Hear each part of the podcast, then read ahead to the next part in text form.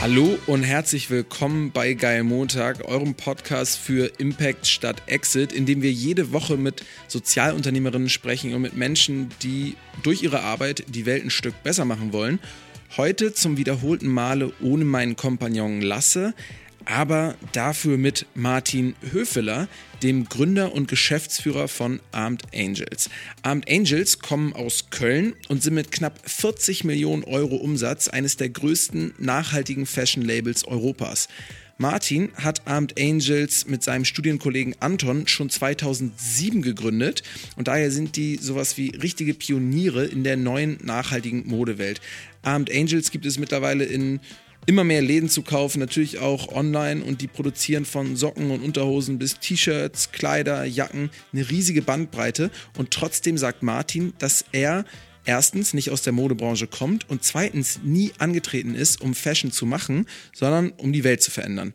Und genau da setzt Armed Angels extrem hohe Standards. Ich kannte mich ehrlicherweise vor dem Gespräch nicht so gut mit Öko- und Fairness-Siegeln in der Modebranche aus, aber Martin hat mir im Gespräch erklärt, was die höchsten Standards in Sachen faire und transparente Lieferketten, aber auch beim Materialeinsatz sind und wie man zu diesen Standards die nachhaltigen Modelinien von Firmen wie Adidas oder HM bewerten kann. Wir haben darüber gesprochen, warum Armed Angels jetzt Ressourcen in Aktivistinnen weltweit investiert und wie er mit so einer großen Firma, die ihren Fokus auf den eigenen Impact legt, zum Thema Wachstum steht. Das war ein insgesamt cooles Gespräch, nicht nur weil Martin ein entspannter Gesprächspartner ist, sondern weil es hier um die größte Konsumgüter, Konsumgüterbranche der Welt geht mm, und wir jeden Tag Klamotten tragen und deshalb vielleicht auch so ein bisschen der Sache geschuldet, noch relativ oberflächlich über dieses Thema nachdenken. Und genau das versucht Armed Angels aufzubrechen. Vielen Dank fürs Hören, vielen Dank für eure Unterstützung auf geimontag.de und ich stelle euch jetzt noch kurz die Sponsoren der heutigen Folge vor und danach geht's ab.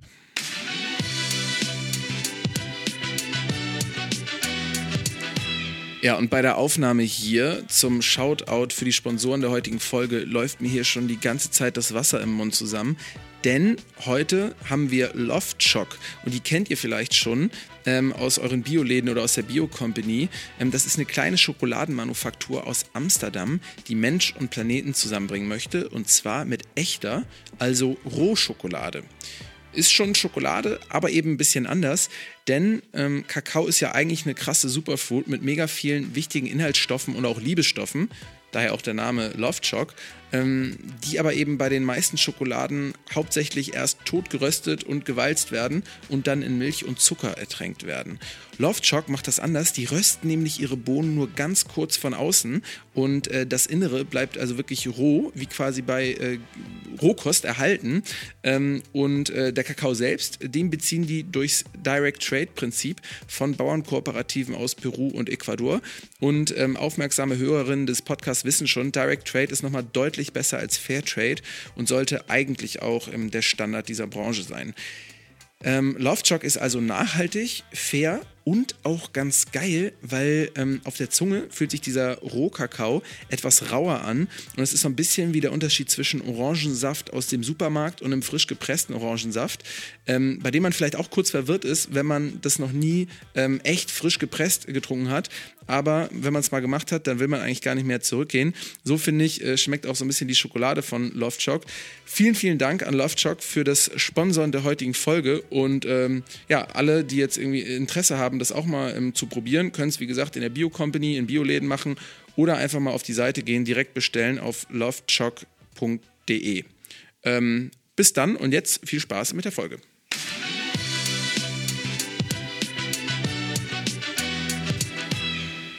Moin Martin. Morgen. Ähm, ja, das ist nämlich immer das Ding. Wenn man Moin sagt, dann denken Leute aus Köln, man sagt immer Morgen oder so. Ähm, tatsächlich äh, ist es ja aber auch schon 11 Uhr mittags, ne? Also können wir fast schon Mahlzeit sagen. Ja, sorry. Ja. Also hättest du lieber was anderes gehört, dann äh, äh, hätte ich dir Hallo gesagt. Ja, ähm, ich wollte dir zum Beginn des Gesprächs mal ein fettes Kompliment für deine Unterhosen machen. Äh, Dankeschön, ja. Ich hoffe nicht für die, die ich gerade trage, sondern für die, die du vielleicht bei uns gekauft hast. Ja, ja, ihr mögt ein transparentes Unternehmen sein, aber ich habe gerade wirklich keine Ahnung, was du für Unterhosen trägst jetzt. Ähm, aber eventuell sind es die gleichen, die ich jetzt auch gerade trage. Ähm, ja, äh, sind von Armed Angels und äh, die fand ich ziemlich cool, nachdem ich sehr lange gesucht habe und ähm, Unterhosen auch irgendwie schnell nach dem Sport oder so mal gerissen sind bei mir. Ähm, die fand ich echt gut. Schön, sehr gut, das freut mich. Gutes Feedback. Geht's dir gut gerade? Oder stressige Woche, ruhige Woche? Wie sieht's aus? Ähm, also mir geht's gut stressige Zeit, würde ich mal sagen. Ne? Also ich glaube, da bin ich nicht der Einzige. Äh, Corona schlaucht und äh, ständige Anpassung, Umstellung und so seit 12 bis 14 Monaten, die ist halt kräfteraubend. Ähm, äh, ich habe gerade gehört, dass dein Kompagnon ähm, äh, ein vier Monate, nee, vier Wochen altes Kind hat. Äh, äh, habe ich auch, ja. Also ich habe vor, ähm, ah, vor drei, dreieinhalb Wochen meine zweite Tochter bekommen und äh, ja, super toll, großes Glück und trotzdem natürlich äh, auch wieder eine Umstellung und Anpassung und muss mal alles irgendwie gehandelt bekommen. Äh, das, ja. Ich habe jetzt gelernt, das zweite Kind ist echt noch was anderes als äh, das erste. Das ist äh, krass, ja, aber es ist, ist auch cool. Mm, ist, da da ähm, muss ich mich jetzt nach so einem Corona-Vergleich anstrengen. Ähm, ist die erste Welle ähm, auch leichter als die zweite oder die dritte? Und du hast ja gerade gesagt, alles immer noch sehr kräftezehrend. Hat man sich nicht mittlerweile schon so ein bisschen einfach an die Umstände gewöhnt oder wie siehst du das?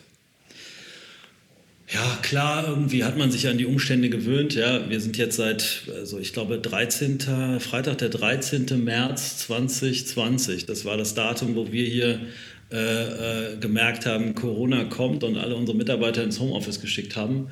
Ähm, mhm. Und äh, ja, trotzdem gab es dann ja tatsächlich Wellen. Ne? Lockdown 1, äh, äh, im Sommer irgendwie sah es wieder ganz gut aus. Äh, dann sind wir wieder zurück ins Office und jetzt wieder seit Herbst äh, im Homeoffice und Lockdown 2 und äh, dadurch, dass wir halt unser Geschäft ja auch äh, zwar ähm, äh, zu einem Großteil Direct-to-Consumer online haben, aber eben auch fast 1000 äh, Handelspartner haben, äh, ja, ist das eigentlich ein ständiger und stetiger Struggle, sage ich mal, und immer wieder eine Anpassung. Also also gewöhnen finde ich ist vielleicht ein bisschen hoch ausgedrückt, ja. Also mhm. ist schon ist schon jedes Mal wieder irgendwie eine Umstellung. Also ihr verkauft das meiste Zeug übers Internet? Ähm, ja, wir haben zumindest den größten Umsatzanteil im Internet, ähm, äh, mhm. aber wir haben, äh, so ist ja immer so, wenn man einen Handel verkauft, hat man ja, ähm, verkauft man ja mehr Stück für den, für den gleichen Umsatz. Äh, deswegen ja. es geht immer noch mehr Anteilen über den stationären Handel. Äh, mhm. Aber äh, ja, wir sind froh, dass wir halt jetzt äh, über 50 Prozent unseres Umsatzes online machen, denn äh, Im Handel ist das natürlich gerade echt eine heftige Herausforderung. Mhm. Ihr habt gleichzeitig aber auch ähm, eure Lieferanten ein bisschen unterstützt, oder? Während Corona, da hattet ihr, glaube ich, so eine Aktion, dass ihr gesagt habt, hey, ähm, wir, wir stornieren jetzt nicht die Orders oder so, oder sind jetzt erstmal vorsichtig, sondern wir machen relativ so weiter wie gehabt, oder? Ja, genau. Also für uns ist halt das Thema Nachhaltigkeit, das ist ja das, was uns eigentlich beschäftigt. Ne? Wir wollen ja eigentlich keine Modemarke sein, sondern eine Nachhaltigkeitsmarke oder eine Impact-Marke. Und, ähm, äh, und für uns ist halt Nachhaltigkeit auch wirklich ganzheitlich. Das heißt nicht nur auf das Thema Umwelt, sondern auch auf äh, ethische, äh, ähm, äh ja, ethische Substanz zurückzuführen. Und äh, gerade so Lieferketten sind in, in, in, Zeiten von Corona einfach unfassbar unter Druck. Ja. Also ich, äh, das ist echt schockierend, wenn man, wenn man auch mitbekommt, wie viele Firmen aufgrund von also wirklich Produktionsfirmen im Textilbereich aufgrund von Corona äh, insolvent gehen, gerade in Asien unglaubliches äh, Umwälzen, äh, Tausende, zig, Zehntausende, Hunderttausende Menschen, die äh, einfach auf die Straße gesetzt werden.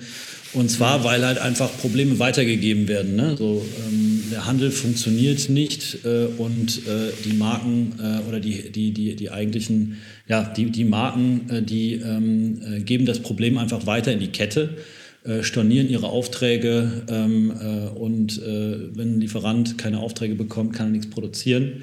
Mhm. Da haben wir halt relativ früh gesagt, das kann es nicht sein. Wir müssen gucken, dass das auch partnerschaftlich funktioniert. Wir müssen auf der einen Seite gucken, dass die Lieferanten weiterhin ihre Aufträge auch produzieren können und wir müssen gleichzeitig gucken, dass wir vielleicht auch Produkte machen können, die äh, jetzt gerade gefordert werden, um dort mehr äh, ähm, Produktion hinzubekommen und äh, haben in der, gerade in der ersten Welle ähm, dieses Maskenthema aufgegriffen und das hat ähm, ein, zwei Produktionspartnern von uns auf jeden Fall äh, stark geholfen. Und mhm. ähm, äh, ja, also ist, äh, finde ich, ist, ist genau der richtige Schritt gewesen. Kriegen wir jetzt auch zurückgespielt. Ähm, und ich finde, das ist auch so richtig Partnerschaft. Ne? Also äh, auch mhm. in Krisenzeiten. Ich finde, gerade in Krisenzeiten stellt sich halt heraus, bist du Partner oder bist du, ähm, äh, ist das nur ein Lieferant von dir? Ja, wie sieht es da aus mit dem Händlernetzwerk? Ihr habt ja, ähm, glaube ich, ähm, eure Klamotten auch bei ähm, größeren äh, Einzelhändlern, aber eben auch bei vielen kleineren Boutiquen, ähm, die euch super mögen und die, die ihr auch sehr wertschätzt, äh, weil sie, glaube ich, gerade am Anfang irgendwie eurer, eurer Zeit auch irgendwie euer Produkt besonders gut erklären konnten. Ähm, Gab es irgendwie eine Möglichkeit, dass ihr denen auch unter die Arme greifen konntet? Ja, also das ist natürlich, also grundsätzlich ist das halt, bin ich davon überzeugt, dass gerade Händler, ich, ich sehe das auch da als Partner und vor allem Multiplikatoren. Das sind die Menschen, gerade die, gerade die kleineren Läden, gerade die kleinen Boutiquen und so, das sind die, die eigentlich wirklich in, in, in, äh, aus voller Überzeugung ein Produkt kaufen und auch verkaufen.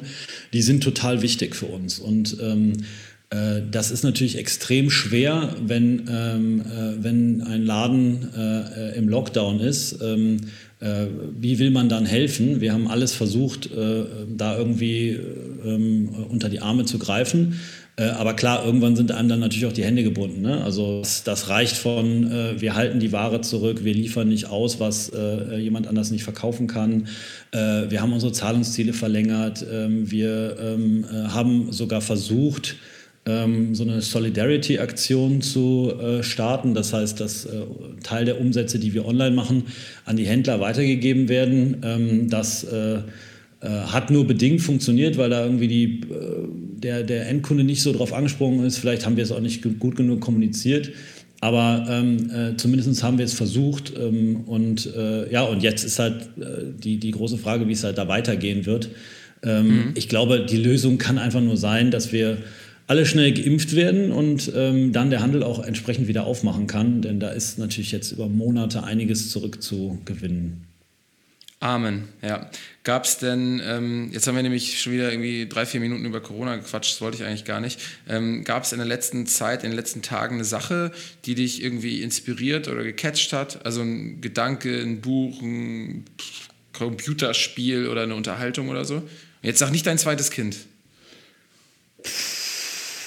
Ähm, also ich habe halt gerade äh, extrem viele ähm, Bewerbungsgespräche und ich finde das äh, total faszinierend, wie viel man ähm, von anderen Leuten lernen kann. Ähm, ich habe, ähm, äh, wir sind so ein bisschen davon äh, weggegangen, einfach nur Stellenausschreibungen zu machen und haben wirklich angefangen, auch Leute weltweit äh, anzuschreiben und, ähm, äh, ja, und für, für unsere Marke zu begeistern. Und was ich daraus halt gelernt habe, ist, Außerhalb Deutschlands kennt man uns nicht. Das ist das Erste. Ja? Also das ist, äh, das ist auf jeden Fall etwas, was, man, äh, was, was wir angehen wollen und verändern wollen. Und das Zweite Obwohl ist... ihr ja eine ähm, der größten äh, europäischen Fair Fashion Brands seid, ne?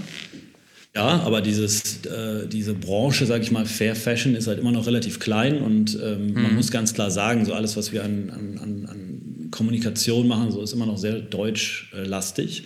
Ähm, mhm. Und äh, ja, das gilt es halt jetzt irgendwie für die nächste Zeit zu verändern, weil ähm, wir wollen ja ähm, einfach wirklich äh, Impact haben, kommen wir bestimmt später nochmal zu, aber ähm, äh, das soll kein, keine, keine Nische bleiben und es soll auch nicht deutsch bleiben.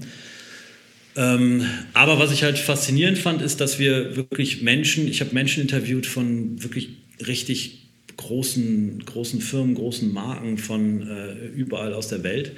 Und was ich halt einfach toll finde, ist, dass diese, äh, ähm, auch wenn sie uns nicht kennen, ähm, äh, das, was wir tun, äh, absolut großartig finden und Bock darauf haben, hier äh, dabei zu sein. Ne? Und das finde ich einfach mhm.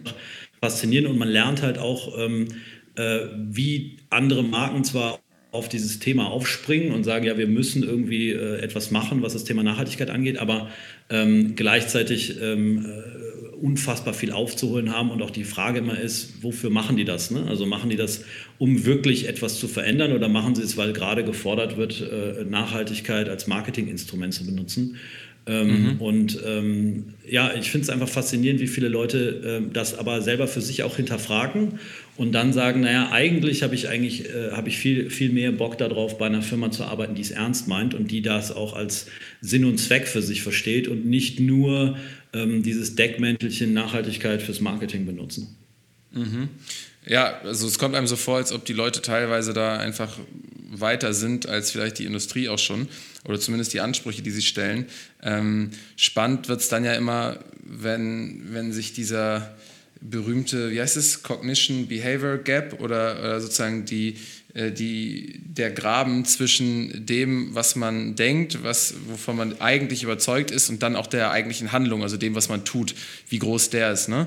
Ähm, wie, wie erlebst du das so? Also wenn die Leute jetzt meinetwegen auch von anderen Marken sagen, boah ja, Abend Angels, Hammer, klasse, was ihr macht, ist ja super, das sind auch voll meine privaten Einstellungen, aber dann kommt es ja auch irgendwann äh, zu einem Gehaltsgespräch und spätestens da stellt sich ja so eine super wichtige Frage, ne? ob die Leute dann eben auch bereit sind, vielleicht, ähm, wenn sie dann eben nicht mehr bei Louis Vuitton oder bei, keine Ahnung, Nike oder Adidas arbeiten, äh, sondern bei euch äh, eventuell, ich weiß ja gar nicht, ob ihr jetzt weniger Zeit als die großen Brands, aber auch beim Gehalt einfach ein bisschen dafür zurückzustecken. Ähm, wie erlebst du das? Ja, ich glaube, das ist halt, das ist nicht nur bei der Privatperson oder bei der, bei, der, bei der Person das Problem, sondern das ist auch in den Unternehmen das Problem. Ne? Also viele Unternehmen haben dann irgendwie eine Sustainability-Strategie-Abteilung und dann haben sie auf der anderen Seite das Commercial Department. Und wenn es dann hart auf hart kommt, das heißt, äh, irgendwo muss man dann entscheiden, geht es in die eine oder in die andere Richtung, dann ist halt einfach äh, in 100 Prozent der Fällen die Commercial-Entscheidung, die die äh, vorrangig ist. Ne? Und das, ähm, äh, das ist halt also mit all, also bei all den großen Firmen ganz sicher ähm, äh, der Fall. Und, und, und trotzdem, so wenn es dann um die private Einstellung geht, ähm, äh, ich glaube, das ist halt das ist die, das ist die persönliche Entscheidung eines jeden. Ne? Also wie wichtig ist mir das? Und ähm, äh, unser Anspruch ist nicht, dass die Leute, ähm, also wir wollen äh, jeden, der bei uns arbeitet, gut bezahlen. Aber ähm, klar, wir können nicht mit dem Gehalt äh, konkurrieren, beziehungsweise äh, die Leute über äh, Gehaltssprünge irgendwie locken. Das kann es nicht sein. Also jeder, der bei uns arbeiten will, muss die Entscheidung treffen, zu sagen, ähm, will ich äh, mehr als überall anders verdienen? ähm, dann bin ich bei Armed Angels falsch. Ähm, will ich gut bezahlt werden für das, was ich tue und dann äh, ähm, äh, aber darüber hinaus wirklich einen Impact haben für äh, meine Überzeugung, dann bin ich richtig. Hm. Hm. Ja, ist vielleicht eigentlich so die größte Frage unserer Zeit, oder? Ähm, so sind wir bereit, auf letztendlich äh, Geld, Profite, Opportunismus zu verzichten, ähm, um äh, eigentlich unser Attitude äh, immer näher zu rücken in unserem Verhalten, nämlich, ähm, dass wir irgendwas verändern. Ähm, weil letzten Endes die Leute oder wir haben ja den Planeten auch nicht abgefuckt, weil das Planetabfacken so viel Spaß macht oder weil wir dachten, das war mal eine gute Idee oder weil man mal kurz nicht hingeguckt hat, ähm, sondern weil da dieses, diese systemischen Entscheidungen ähm, für Profit äh, und, und, für Ausbeutung eigentlich irgendwie eine Rolle spielen. Das überträgt sich vom Großen äh, ins, ins super Kleine, oder? Absolut. Also ich glaube, äh, also ich meine, das ist so ein bisschen auch ähm, eigentlich Grund für, äh, also das war eigentlich so ein bisschen der Grund, wie das alles bei uns angefangen hat. Genau diese Frage eigentlich, wann ist, wann ist es gut genug oder wann ist es genug? Ne? Also ähm, muss es darum gehen, äh, Profite zu maximieren? Muss es darum gehen, Shareholder Value, der halt meistens gemessen wird über äh, Umsatz und Gewinn vor allem äh, äh, maximieren oder äh, kann es nicht auch darum gehen, den Impact zu maximieren? Und dann muss man irgendwo beim Geld auch sagen, hier ist halt eine Grenze gesetzt. Ja? Also damit bin ich zufrieden. Wenn ich äh, anfange, ähm, das Thema äh, Profit, Gehalt immer weiter maximieren zu wollen, bleibt irgendwas anderes auf der Strecke. Das geht ja gar nicht anders. Ja? Hm. Ja, lass uns da, lass uns da nochmal später ähm, nochmal drauf zurückkommen. Jetzt hast du gerade schon gesagt, dass wenn du mit Leuten irgendwie in Bewerbungsgesprächen, vielleicht auch die aus anderen Ländern kommen, äh, nicht unbedingt mit Gehaltssprüngen locken kannst. Aber ich kann mir gut vorstellen, dass wenn Leute sehen, ah, Armed Angels und so, die ähnlich wie Elon Musk jetzt, der seine Fabrik ähm, eben nicht in Berlin, sondern in Brandenburg eigentlich baut und trotzdem die ganze Zeit von Berlin spricht, die Leute sagen, ja, yeah, uh, sure Martin, I would love to come to Berlin und äh, dann vielleicht checken, ah, nee, ist ja gar nicht in Berlin, auch wenn man da bei euch natürlich von ausgehen könnte, sondern it's Cologne, ihr seid in Köln. Ähm, und das finde ich eigentlich ganz spannend, weil ähm, zumindest aus meiner Sicht, die Stadt jetzt gerade, wenn es irgendwie so um so Recruiting-Gespräche geht oder so, eben noch nicht so dermaßen oder etabliert ist das falsche Wort, aber sie hat so ein bisschen so den undankbaren vierten Platz gefühlt hinter irgendwie München, Hamburg und Berlin. Ähm, wollen Mitarbeiterinnen oder Bewerberinnen bei euch teilweise aus Berlin ausarbeiten oder ähm, kriegt ihr das so gut hin ähm, und ist, ist Köln dann vielleicht auch schon so eine starke Marke, dass die Leute sagen, nee, ich finde es ganz geil, ähm, äh, eben nicht äh, wie alle anderen nach Berlin zu gehen, sondern eben in Köln zu arbeiten? Äh, also ich gebe dir recht, aber auf der anderen Seite ist es ja vielleicht auch so, und Corona hat das ja auch echt mehr als bewiesen, dass man sich die Frage stellen muss, muss man denn überhaupt aus Köln heraus arbeiten. Ne? Also äh, ich würde ja immer sowieso sagen, wir sitzen nicht in Köln, sondern wir sitzen in Ehrenfeld, ähm, äh, mhm. weil ähm, äh, ne, so ich, ich finde, äh, wir sind hier stolz auf unseren Stadtteil und äh, die meisten Leute international können mit Köln sowieso wenig anfangen, äh, mit Ehrenfeld noch weniger. Ähm, also ist das nicht das Argument. Ja? Ähm, äh, klar gibt es halt viele, die halt äh, Deutschland und, und dann irgendwie alles, was cool ist, mit Berlin verbinden. Ähm, aber die Frage ist ja immer, müssen die Leute denn alle überhaupt äh, aus dem Headquarter heraus arbeiten? Müssen die denn, ist die Zukunft denn tatsächlich so, dass alle irgendwie im Office sitzen und äh, von hier aus arbeiten?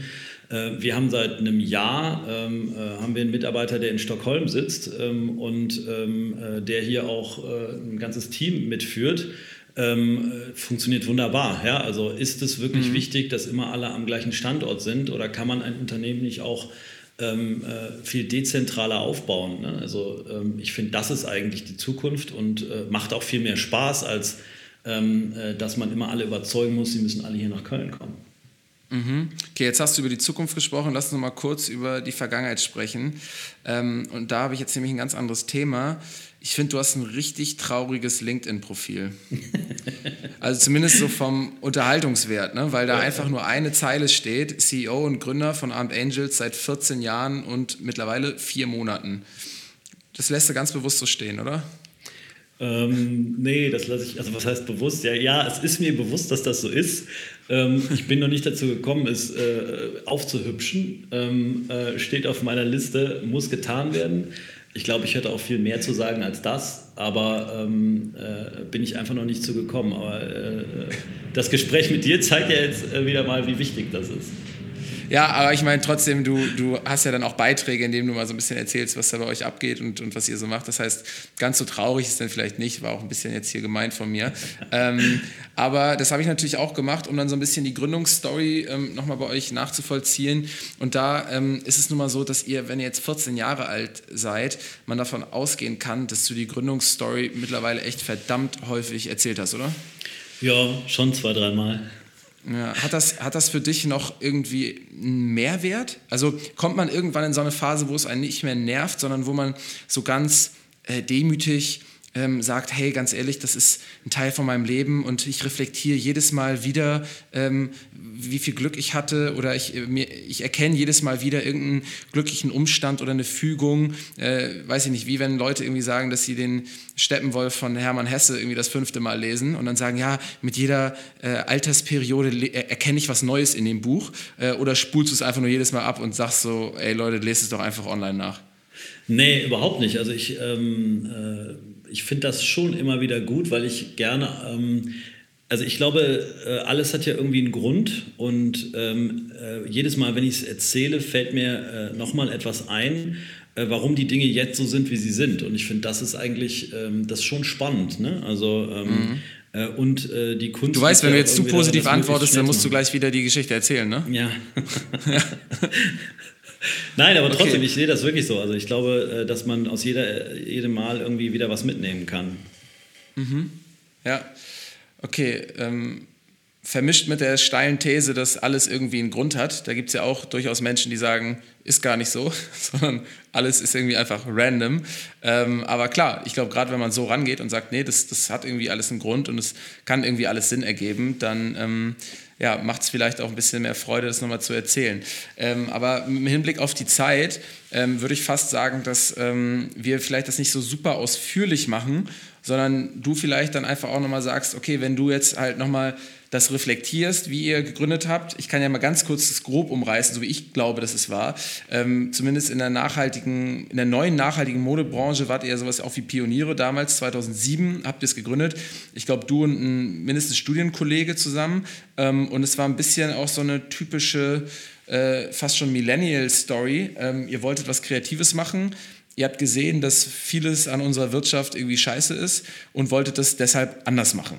Ähm, und habt dann eben gesagt, okay, dann machen wir es halt selbst. Stimmt das so in etwa? Ja, das ist eigentlich schon ziemlich gut umrissen, würde ich sagen. Und ähm, jetzt in der, in der Retrospektive, ähm, hast ja gerade gesagt, es macht irgendwie vielleicht ab und zu mal Sinn, das nochmal zu reflektieren. Äh, was fällt dir heutzutage so auf, wenn du das reflektierst? Was, ist, was, ähm, was hat das jetzt irgendwie special gemacht oder hast du im Nachhinein was aus der Art und Weise, wie ihr damit angefangen habt, irgendwie was nochmal gelernt oder rausgezogen? Ja, ich glaube halt, ähm, ich glaube, das Wichtige ist eigentlich gar nicht, dass das äh, angefangen hat als Armed Angels und mit Mode und sonst irgendwas, sondern äh, für mich ist halt wichtig, äh, warum ich das gemacht habe. Und für mich ist halt sehr klar geworden, ähm, dass ich äh, eigentlich schon echt wirklich früh wusste, dass ich ein eigenes Unternehmen gründen wollte. Ähm, schon als ich 14, 15 Jahre war. Ähm, ich habe äh, zwei Großväter, die beide Unternehmer waren und ähm, äh, das hat mich einfach inspiriert und das war für mich halt klar, ich wollte genau das und ich habe eigentlich nur studiert, um auf der einen Seite ein Fundament zu haben und auf der anderen Seite meine, meine Eltern zu beruhigen äh, und habe dann halt BWL studiert und in diesem BWL-Studium ähm, äh, habe ich klar eine Menge gelernt, gar keine Frage, ähm, aber äh, eine Sache ist mir halt echt hängen geblieben und das ist, ähm, äh, dass Unternehmen dazu gemacht sind, Profit zu äh, maximieren, Shareholder Value zu maximieren und wenn du was Gutes machen willst, für Gesellschaft, Planet, äh, Menschen, wie auch immer, dann geh in ein NGO. Und das war eigentlich genau das, was ich nicht verstanden habe oder nicht verstehen wollte und äh, auch ähm, äh, der Überzeugung bin, dass das falsch ist, denn ich glaube, die Kombination aus beidem ist das, was es, äh, was es wirklich stark macht.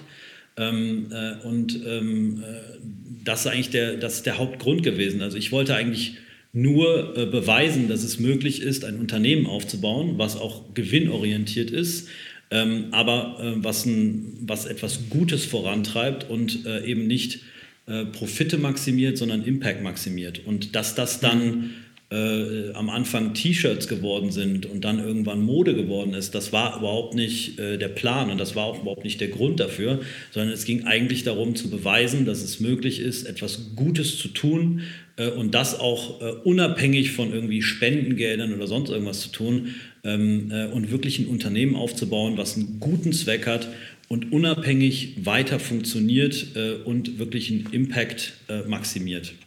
Mhm. Ja, du hast ja auch häufiger mal gesagt, dass äh, du das jetzt nicht gegründet hast, um Fashion zu machen und vielleicht auch selber jetzt gar nicht so der Fashion-Head äh, bist oder warst zumindest. Ähm, und ähm, ja, trotzdem du was Kreatives machen wolltest. Aber wie war das? Also ist bei dir denn irgendwann der Groschen gefallen, als du mal, weiß ich nicht, von Social Entrepreneurship oder so gelesen hast und dann auch gemerkt hast, ah, okay, wenn ich was gründe, dann kann ich eigentlich sozusagen auch ein Unternehmen als Vehikel für Impact nutzen, muss gar nicht in ein NGO gehen? Oder hast du dir das so ein bisschen selber ähm, zusammengereimt? Also als wir vor 14 Jahren angefangen haben, war Social Entrepreneurship jetzt noch nicht so wirklich ähm, das große Thema. Ähm, mhm. Das, das ist mehr also aus uns selbst heraus entstanden, einfach weil ähm, es gewisse Wertvorstellungen gab und äh, wie gerade gesagt, ne, so dass äh, es um was anderes ging, als reine, ähm, äh, rein Geld zu maximieren. Und ähm, äh, ich glaube, wir waren eigentlich, ähm, wir haben dieses ganze, so, wir haben das, was man jetzt irgendwie in der Theorie lesen kann, ähm, das haben wir aus uns selbst heraus so gemacht ähm, äh, weil äh, dann Wertekonstrukt dahinter ist, was, was uns wichtig ist und was diese ganzen Entscheidungen einfach gelenkt hat. Mhm. Ja. Ja, ich frage deshalb, weil als ich aus dem Studium gekommen bin, ähm, da dachte ich erstmal so, okay, Paul, wenn du deinen Studienkredit zurückzahlen willst, musst du erstmal Geld machen. Ähm, und wenn du Geld gemacht hast, dann kannst du dich irgendwann deinem schlechten Gewissen widmen, äh, dass es halt irgendwie so offensichtlich riesige Probleme auf der Welt gibt, denen man sich eigentlich widmen müsste. Ähm, aber ich dachte, okay, das kriege ich wahrscheinlich psychisch gar nicht hin, wenn ich die ganze Zeit dann auch noch in einer irgendwie finanziell pre prekären Situation äh, lebe. Da habe ich sozusagen erwartet, dass ich dafür nicht die Kraft hätte und habe dann aber von außen wirklich eher den Impuls bekommen ähm, und, und sozusagen ähm, gesehen, hey, ähm, das könnte man eventuell auch einigermaßen miteinander verbinden. Also du musst sozusagen nicht komplett am Hungertuch nagen. Äh, du kannst äh, langsam einen Studienkredit abzahlen und gleichzeitig auch schon äh, ein, in einem Unternehmen irgendwas gestalten ähm, äh, und, und halt ähm, da aber ein Ziel mitverfolgen. Also vielleicht auch deinem, diesem, diesem Gefühl der unterlassenen Hilfeleistung eigentlich schon so ein bisschen Abhilfe schaffen, ähm, indem man sich da so ein bisschen äh, auslebt. Deswegen finde ich es spannend, dass du es dir selber zusammengereimt hast. Ich weiß gar nicht, wann hat Mohamed Yunus äh, den, den Begriff mit seiner Grameen Bank äh, geprägt? Nicht, dass du nachher noch der Erfinder vom Social Entrepreneurship bist. Ja, das würde ich jetzt nicht behaupten wollen. Ähm, aber es ist tatsächlich so eine ähnliche Zeit auch gewesen. Ähm, äh, ich glaube aber, ich hatte auch vielleicht das Glück, so dann, wenn man so das, darüber nachdenkt, dann, wie gesagt, ne, so dann, dann gehen ja auch Dinge zusammen und ich werde es jetzt nicht Zufall nennen, aber trotzdem vielleicht so Gegebenheiten. Ich habe das ja nicht gegründet nach dem Studium, sondern im Studium. Ich wollte ja eigentlich, äh, ging es ja darum, neben dem Theoretischen was Praktisches zu machen. Und, mhm. ähm, äh, und ich hatte halt das Glück, dass ich damals irgendwie äh, im Studium, so, erstens haben meine Eltern mich äh, irgendwie finanziert, zweitens ist man ja durchaus ähm, äh, gerade so in der Studienzeit äh, gewohnt, dass man mit relativ wenig Geld auskommen muss. Ähm, und ähm, äh, deswegen war der Druck irgendwie nicht so da. Ne? Also ich hatte nicht den Druck, ich bin jetzt fertig, ich muss jetzt irgendwie arbeiten, ich muss jetzt Geld verdienen, sondern es war irgendwie eine Zeit, äh, wo ich ähm, neben Studium mit dem, was ich da hatte, irgendwie ausgekommen bin. Ich weiß, dass wir, als wir angefangen haben, haben äh, Anton und ich, mit dem ich das zusammen gegründet habe, wir haben uns ähm, wir haben uns äh, 1000 Euro an Gehalt bezahlt. Ne? So, ähm, ich glaube nicht, dass du heute einen äh, äh, jemanden finden würdest, der halt sagt, 1000 Euro kommt man weit, ähm, äh, wenn du ein Unternehmen gründest. Für uns war es aber einfach so, wir, wir kamen aus dem Studium und da brauchst du nicht mehr. Ne? Und ähm, mhm. da hast du eine Wohnung oder du hast halt ein Zimmer in der WG und ähm, äh, du äh, hast jetzt auch nicht die großen Ansprüche. Du hast auch niemanden, den du versorgen musst. Ne? Es gibt keine Familie oder gab es zumindest für mich damals nicht wo ich irgendwie Verantwortung für hatte. Es gab halt einfach nur mich selbst, äh, das, was ich irgendwie zum Leben brauchte und ähm, äh, und äh, das war, glaube ich, äh, ein großes Glück, denn die ersten fünf Jahre waren ziemlich harte Jahre und ähm, da sind wir jetzt auch im Umsatz nicht so weit gekommen, dass wir uns hätten viel mehr ausbezahlen können. Also ähm, ich glaube, es ist auch ein Moment, den man, also den wir damals halt hatten, der, wo sich, wo sich Dinge halt irgendwie dann auch zusammenfügen. Mhm. Fast forward, mittlerweile ähm, sind es nicht mehr die ein, zwei Mio Umsatz, sondern ähm, ne, wenn man ein bisschen recherchiert, dann findet man irgendwie Zahlen zwischen 35 bis 40 Mio an Umsatz, ähm, so für die letzten 365 Tage oder so.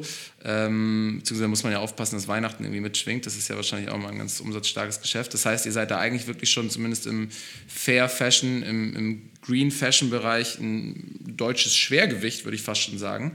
Ähm, in wie vielen Ländern äh, kann man euch erwerben käuflich, also auch im stationären Handel? Ähm, ich muss jetzt überlegen, ob ich dir, also ich, wir, du kannst uns in äh, relativ vielen Ländern erwerben, aber das heißt nicht, dass das dann irgendwie besonders äh, ähm, stark ja, ist. Ja. Ne? Also es gibt ja. immer so weltweit gibt es Händler, die auf uns zukommen, äh, aus Japan, aus den USA, aus Kanada und äh, so überall gibt es irgendwie dann vereinzelte Stores, aber das ist ja jetzt nicht wirklich was, äh, wo man sagen kann, deswegen ist das jetzt da eine Marke oder man würde uns deswegen, deswegen dort kennen. Ähm, also es ja. gibt relativ viele Länder. Wir konzentrieren uns aber immer noch im Moment auf ähm, Europa, speziell im Moment deutschsprachiger Raum, aber ähm, seit einiger Zeit eben auch in äh, Benelux, äh, also Niederlande und, und Belgien, Luxemburg. Ähm, und ähm, äh, wir haben, glaube ich, auch knapp 50, 60 Stores, die uns in Frankreich vertreiben. Ähm, mhm. Äh, so, ja. Ziel ist es, das halt zu ändern und wirklich die Marke zu internationalisieren, weil wir halt der Meinung sind, dass es ähm, äh, darum gehen muss, eine, ein, äh, um wirklich Impact zu haben, äh, bin ich davon überzeugt, dass es halt nicht ausreicht, einfach einen Unterschied zu machen mit dem, was du tust, sondern es auch darum gehen muss, das halt an, äh, damit eine gewisse Größe zu erreichen, um halt wirklich dann auch ähm, äh, äh, einen Impact zu haben, der, der wirklich wertvoll ist für das, was wir bewegen wollen. Ähm, mhm. Und äh, dafür ist halt Internationalisierung wichtig, ähm, mhm. äh, denn ähm, es geht uns ja vor allem auch nicht darum, der gleichen Person immer mehr zu verkaufen. Also dieses typische Fast-Fashion-Prinzip, wo du eigentlich dafür sorgen musst, dass der gleiche Kunde irgendwie, ich habe letztens Zahlen von Inditex oder von Zara gelesen, die es halt schaffen, den, den Kunden äh, 17 Mal im Jahr in den Laden zu bekommen.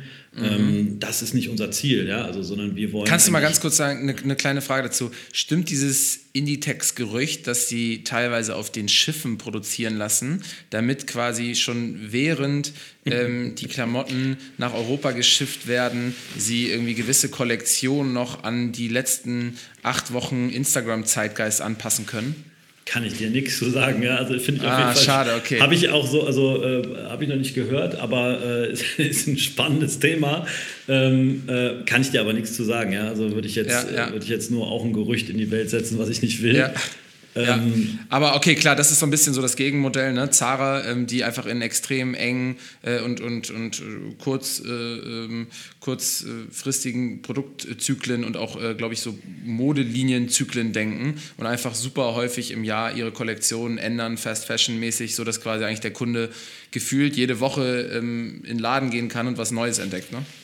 Ja, also für mich geht es eigentlich mehr darum, was ist das Geschäftsmodell. Also das Geschäftsmodell beruht halt darauf, dass du den Kunden äh, ähm, den Kunden so häufig wie möglich dazu bekommen musst, etwas Neues zu kaufen.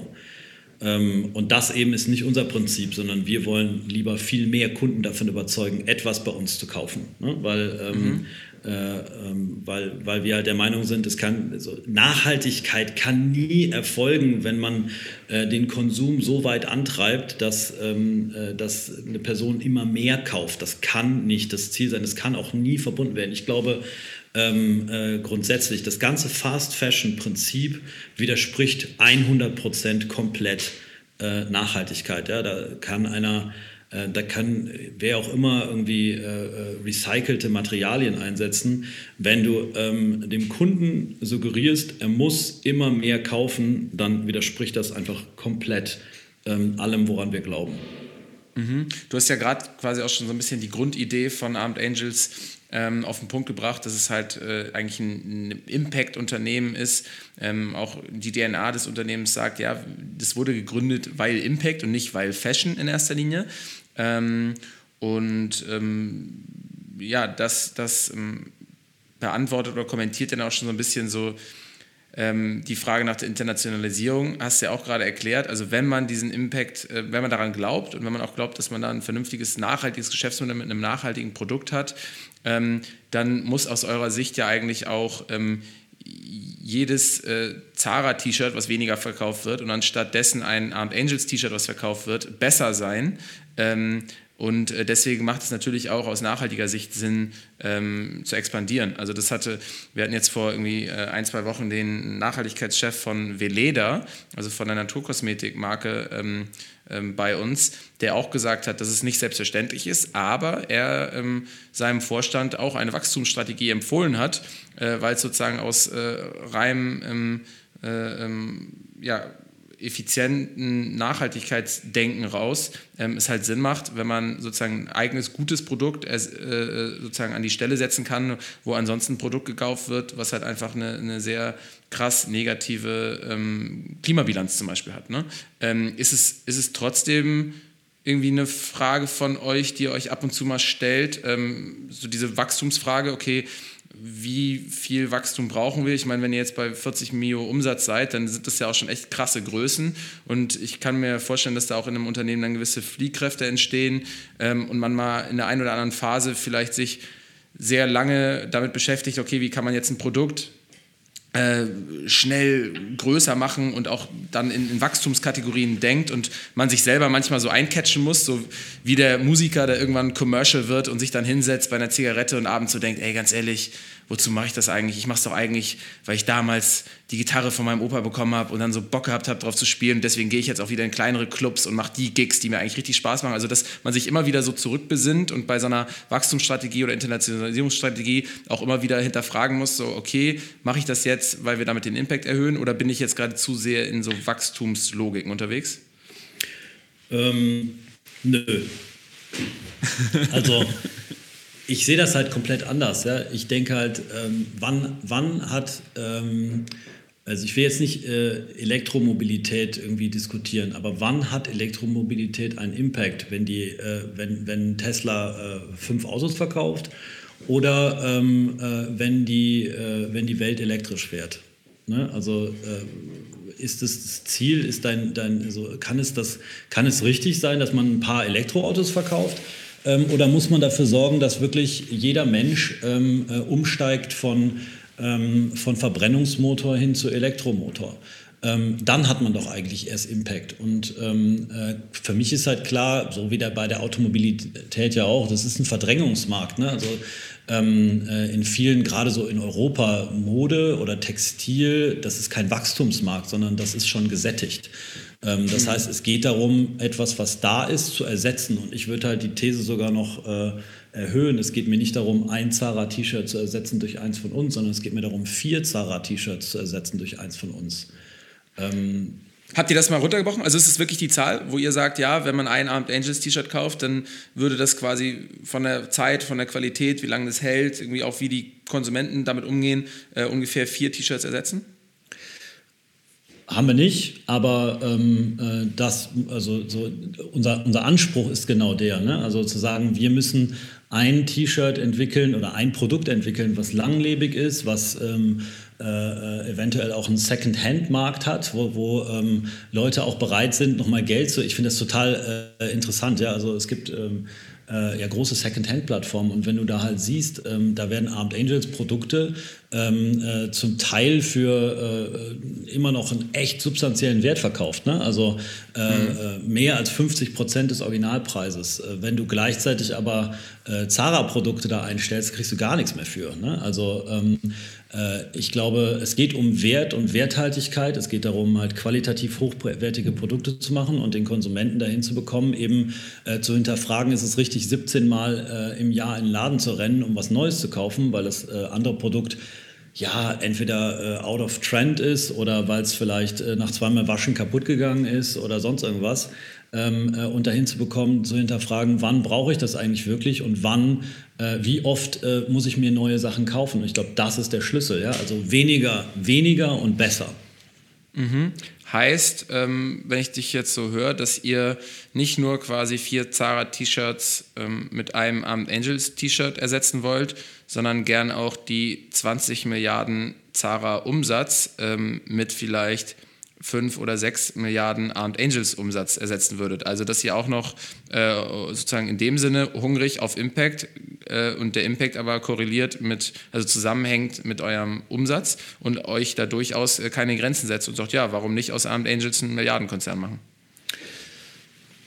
Ähm, ich würde nicht sagen, dass wir den Anspruch haben, so groß zu werden wie Zara. Ähm, äh, ich glaube, irgendwann, äh, so, das ist aber auch eine eigene, so eine philosophische Frage, ne? so wie viel willst du da wirklich, wie groß soll das werden?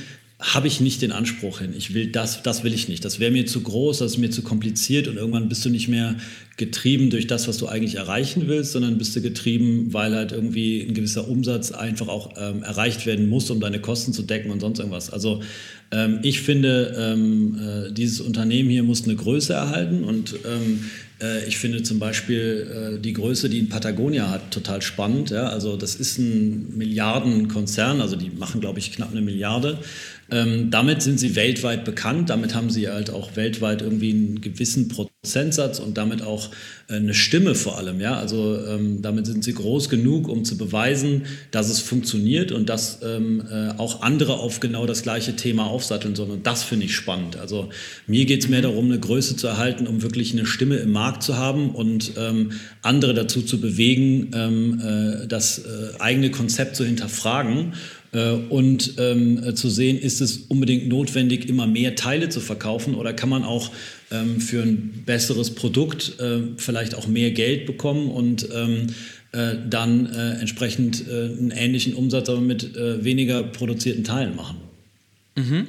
Ähm, kannst du jetzt, also Patagonia ist ein schönes Beispiel, kannst du mal erklären, ähm, was euch letzten Endes dann zu einer nachhaltigen Brand mit nachhaltigen Produkten macht. Also was ihr auf sozialer, vielleicht äh, Fairness-Ebene macht, ähm, was ihr auf äh, ökologischer Seite macht, was euch da ausmacht. Irgendwie, keine Ahnung, vielleicht mal so ein, zwei Branchenstandards sagen, die ihr da erfüllt oder vielleicht auch Aktionen, ähm, die ihr macht. Ich habe jetzt mitbekommen, ähm, ihr habt irgendwie eure Wertschöpfungskette, glaube ich, komplett transparent gemacht äh, in so einem Open Apparel äh, Registry. Ähm, ja, kannst du da mal so ein bisschen umreißen, was äh, Armed Angels zu der nachhaltigen Marke da macht? Mhm, klar.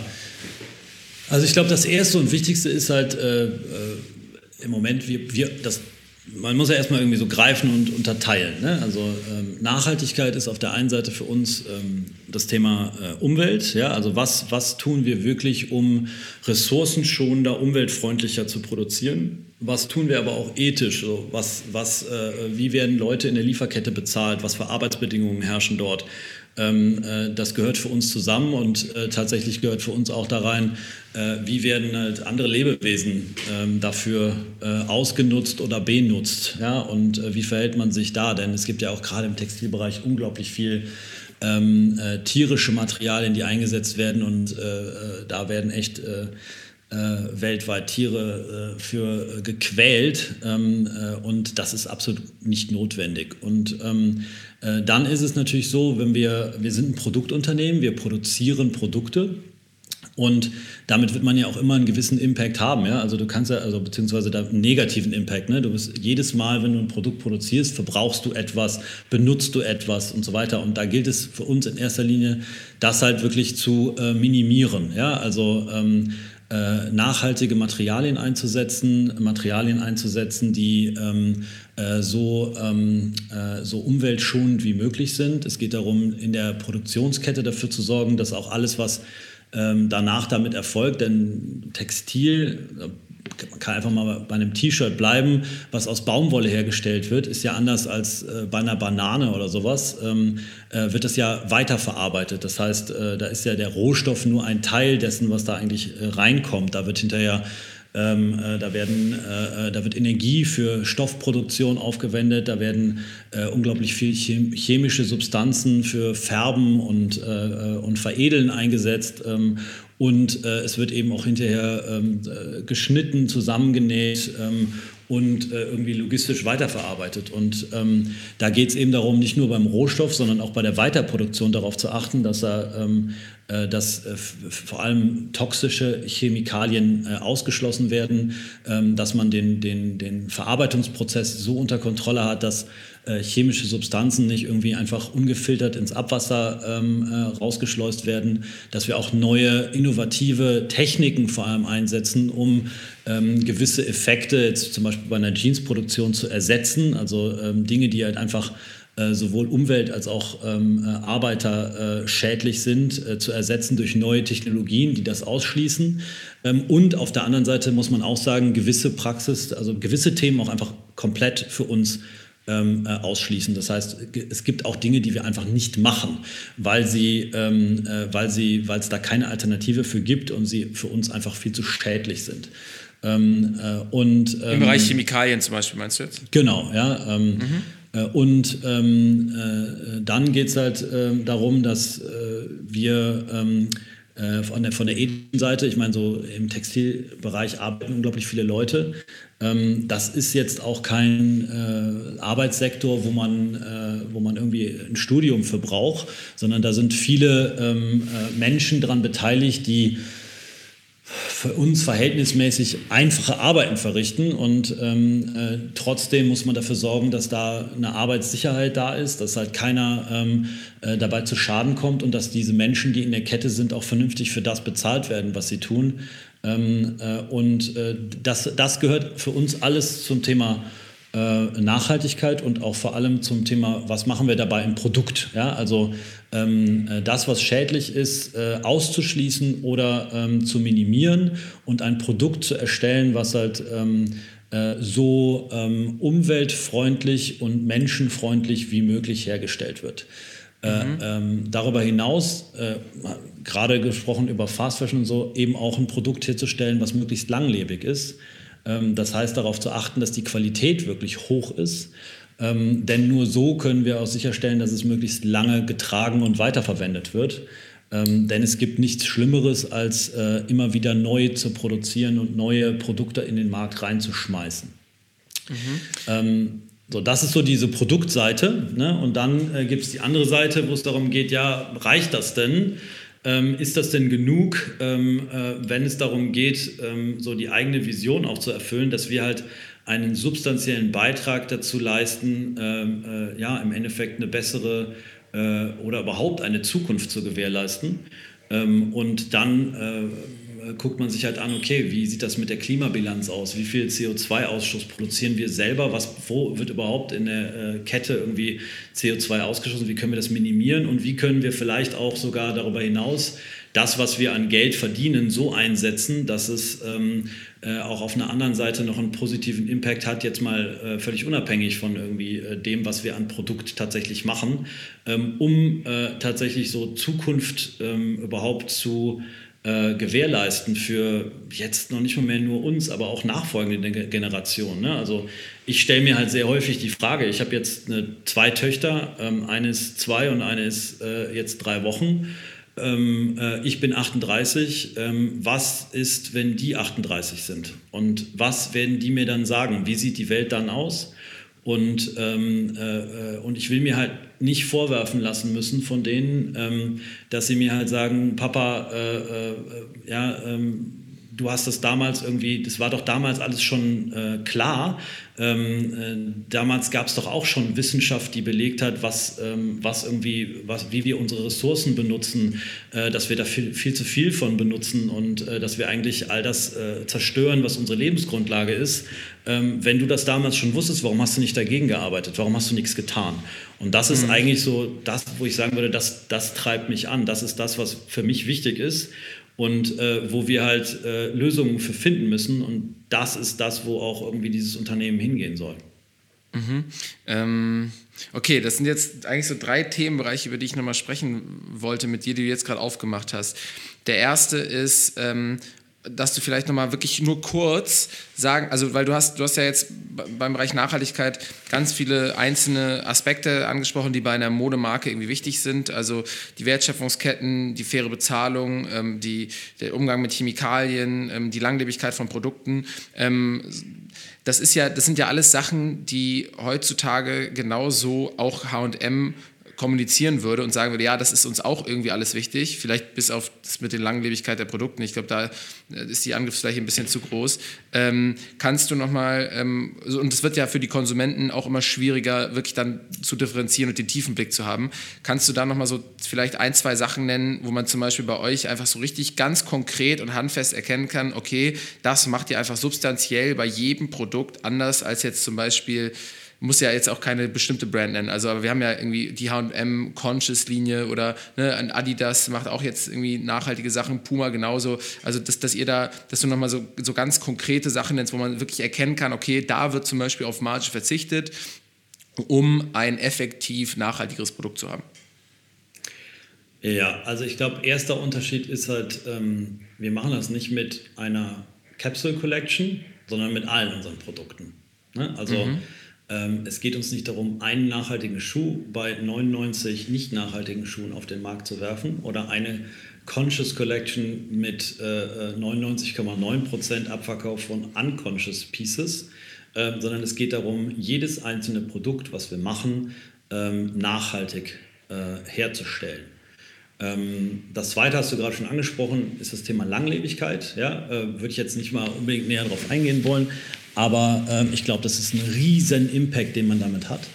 Ähm, äh, und äh, das Dritte ist, dass wir halt, wenn du jetzt konkret fragst, okay, was macht denn das Produkt oder was beweist auch das Produkt, ähm, äh, was es besser macht, wir, wir ähm, haben halt den Anspruch, eigentlich keine Zertifikate nutzen zu müssen, ähm, äh, machen es aber trotzdem äh, mehr, um äh, uns selbst zu hinterfragen und ähm, äh, uns auch selbst zu beweisen, dass das, was wir da tun, dass das gut ist. Und dafür nutzen wir äh, wirklich nur die Standards, die den höchsten Anspruch haben. Ja, also wenn es darum geht, ähm, äh, einen Umweltstandard zu haben für die Produkte, die wir machen, dann ist das äh, für uns der Global Organic Textile Standard, der einfach den höchsten Anspruch hat und jedes Produkt, was wir rausbringen, ähm, äh, ist nach den Richtlinien dieses Global Organic Textile Standards hergestellt. Mhm. Ähm, wir sind Mitglied der Fairware Foundation. Ganz kurze Frage, ist das, ist, kurze Frage, ist das ungefähr vielleicht auch das Level, was jetzt so eine Capsule Collection bei größeren Konzernen mal hat? Oder sagst du, ey, selbst die Capsule Connections von den meisten großen kommerziellen Brands sind davon auch nochmal weit entfernt? Ja. Kannst du das so ein bisschen einordnen für mich? Also eine Capsule Collection von H&M ist, soweit ich weiß, nicht äh, äh, zertifiziert nach dem äh, Global Organic Textile Standard, mhm. weil es halt einfach um viel mehr geht als um den Einsatz von, von äh, Rohstoff. Ne? Also Bio-Baumwolle allein reicht nicht aus, sondern du musst halt wirklich deine komplette Kette nicht nur transparent haben, sondern unter Kontrolle haben für alles, was irgendwie Einsatz von Chemikalien, Abwassermanagement und so weiter angeht. Und ähm, ähm, das, das ist das, was so ein Global Organic Textile Standard fordert und was wir mit unseren Produkten erfüllen. Mhm. Darüber hinaus geht es aber, wie ich gesagt habe, auch um ethische Standards. Ne? Es ist ja schön, wenn ich ein äh, umweltfreundlicheres Produkt in der Hand habe. Äh, wenn das aber dann hinterher von 14-jährigen Kindern irgendwo zusammengeflickt wurde, ähm, äh, ist, das dann, ist das dann ein gutes Produkt? Ähm, wir sind halt der Meinung, dass es das nicht ist und deswegen ähm, äh, ist die komplette Kette eben auch, oder wir sind halt nach dem, nach der, wir sind Mitglied der Fairware Foundation, die ähm, äh, diese komplette Kette mit uns zusammen äh, prüft ähm, äh, Tools an die Hand gibt, wie wir da wirklich auch Veränderungen bringen können und uns dabei unterstützt, das tatsächlich auch zu tun und das eben auch monitort. Und ähm, da war für uns halt von Anfang an der Anspruch, nicht einfach nur Mitglied zu sein, sondern Benchmark zu sein. Und das sind wir jetzt, glaube ich, seit vier oder fünf Jahren sind wir mittlerweile, haben wir den Leader-Status, was halt so quasi gleich ist mit Benchmark für ähm, ethische Produktion in der Textil, textilen Kette. Ähm, und das gehört für uns auch dazu. Und das ist eben nicht bezogen auf ein Produkt, das ist nicht bezogen auf deine Unterhose, sondern ähm, äh, und die ausschließlich. Ne? Aber die andere Unterhose, die halt äh, du jetzt nicht gekauft hast, äh, die ist dann auf einmal, ähm, da ist dann auf einmal egal, wie sie produziert ist, sondern das ist für mhm. jedes einzelne Produkt, was wir verkaufen. Mhm. Und ähm also wie gesagt, ich frage da immer noch so nach, also das, das, das klingt für mich alles ziemlich gut, ähm, und, und hat mich auch irgendwie schon mal jetzt weitergebracht. Ähm, ich frage mich dann immer so trotzdem auf, so eine, auf der quasi auf der Nachhaltigkeitsrange. Ähm, deswegen habe ich gerade gefragt, ne, ist dieser GOTS-Standard, ähm, ist das äh, ne, wie dann ungefähr die anderen Capsule Collections, hast du gesagt, nee, die sind dann wahrscheinlich noch irgendwie drunter. Das ist für mich schon mal wichtig irgendwie zu wissen. Ähm, gleichzeitig stelle ich mir die Frage, okay, gäbe es dann zum Beispiel, was jetzt du bei der Produktion oder bei der, bei der Fairness oder der, der, ähm, der gerechten und fairen ähm, Produktionsstätten, was du da jetzt gerade genannt hast, dass ihr da auch irgendwie ein Benchmark-Unternehmen seid, gibt es da zum Beispiel dann auch noch Vorreiter, äh, innen, die, wo ihr seht, okay, die machen es noch extremer, aber wenn wir das jetzt so machen würden, dann äh, wäre unser Produkt vielleicht auch gleich doppelt so teuer. Und wenn es doppelt so teuer ist, dann haben wir nicht ansatzweise den Impact, weil wir einfach dann nur noch irgendwie die ultraspitze Zielgruppe erreichen. Oder seid ihr sozusagen so damit zufrieden, dass ihr sagen könnt, nee, das ist schon wirklich so gut, wir das irgendwie auch nur hinkriegen können? Hm. Okay, also ich glaube so grundsätzlich, ähm, äh, dass ähm, würden dir jetzt wahrscheinlich auch äh, von 100 Leuten in diesem Unternehmen 100 bestätigen. Ähm, äh, zufrieden sind wir irgendwie nie. Ja? Also das ähm, äh, ich, also der Anspruch ist halt, sich immer weiterzuentwickeln. Äh, ich bin auch davon überzeugt, dass man immer etwas besser machen kann. Ähm, und äh, wir setzen uns da auch unabhängig jetzt von diesen Standards eigene Zielwerte. Ne? Also für äh, wie viel bezahlen wir ähm, über dem Mindestlohn?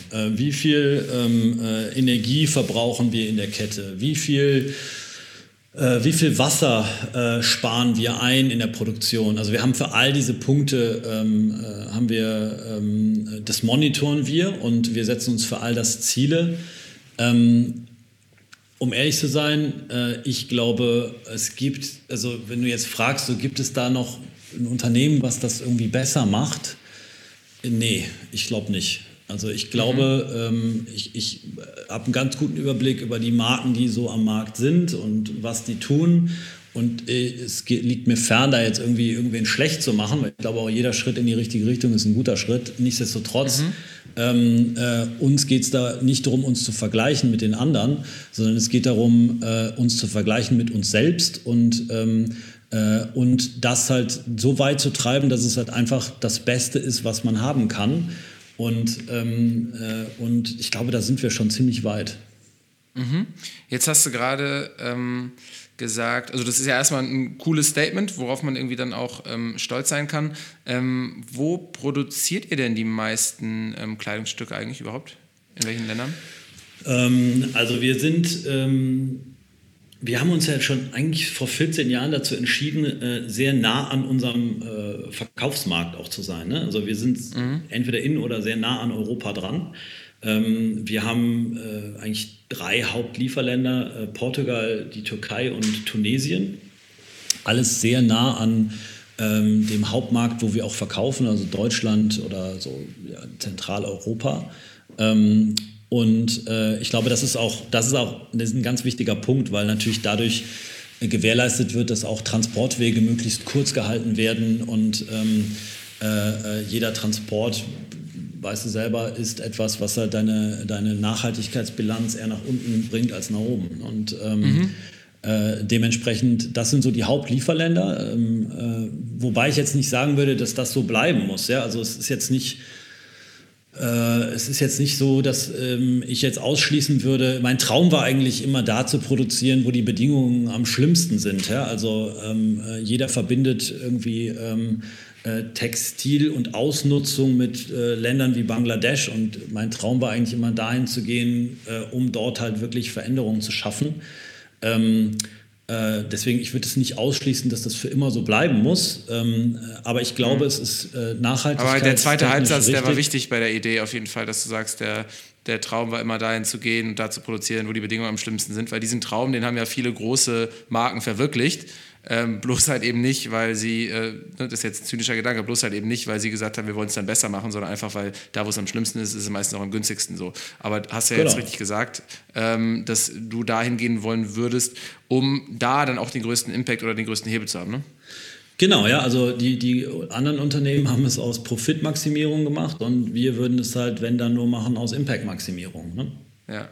Weißt du, weißt du, was jetzt in ähm, der Türkei oder in äh, Tunesien, du hast ja gerade erzählt, dass ihr da irgendwie über Mindestlohn bezahlt, weißt du, was das ähm, real heißt? Ähm, also was dann jemand ähm, bekommt, der so ein Abend Angels äh, oder so äh, in der Türkei zum Beispiel irgendwie näht? Also ähm, das, ist ein, das ist tatsächlich ein wahnsinnig schweres Thema. Ähm, jedes Land hat halt unterschiedliche ein unterschiedliches Lohnniveau, hat auch unterschiedliches ähm, Reallohnniveau und irgendwie mhm. was dann auch tatsächlich für Lebenshaltung äh, gebraucht wird. Ähm, da kannst du, äh, äh wir haben uns damit äh, über, ich glaube, Jahre mittlerweile beschäftigt. Es gibt da nicht wirklich die Lösung dafür. Und, um, äh, und irgendwann haben wir die Entscheidung getroffen zu sagen, so, wir können jetzt ewig nach der perfekten Lösung suchen oder wir gucken einfach, dass wir ähm, äh, dass wir jetzt schnell Veränderungen und Verbesserungen vor allem forcieren. Und deswegen haben wir uns ähm, äh, das Ziel gesetzt, ähm, immer ähm, äh, über den Mindestlohn zu bezahlen. Ja? Also das, äh, wir haben da mit einer Quote angefangen. Wir haben ja irgendwann gesagt, okay, wir zahlen immer 10 Prozent über Mindestlohn. Ähm, und äh, das wollen wir erhöhen, sodass das dann halt einfach äh, Sinn macht.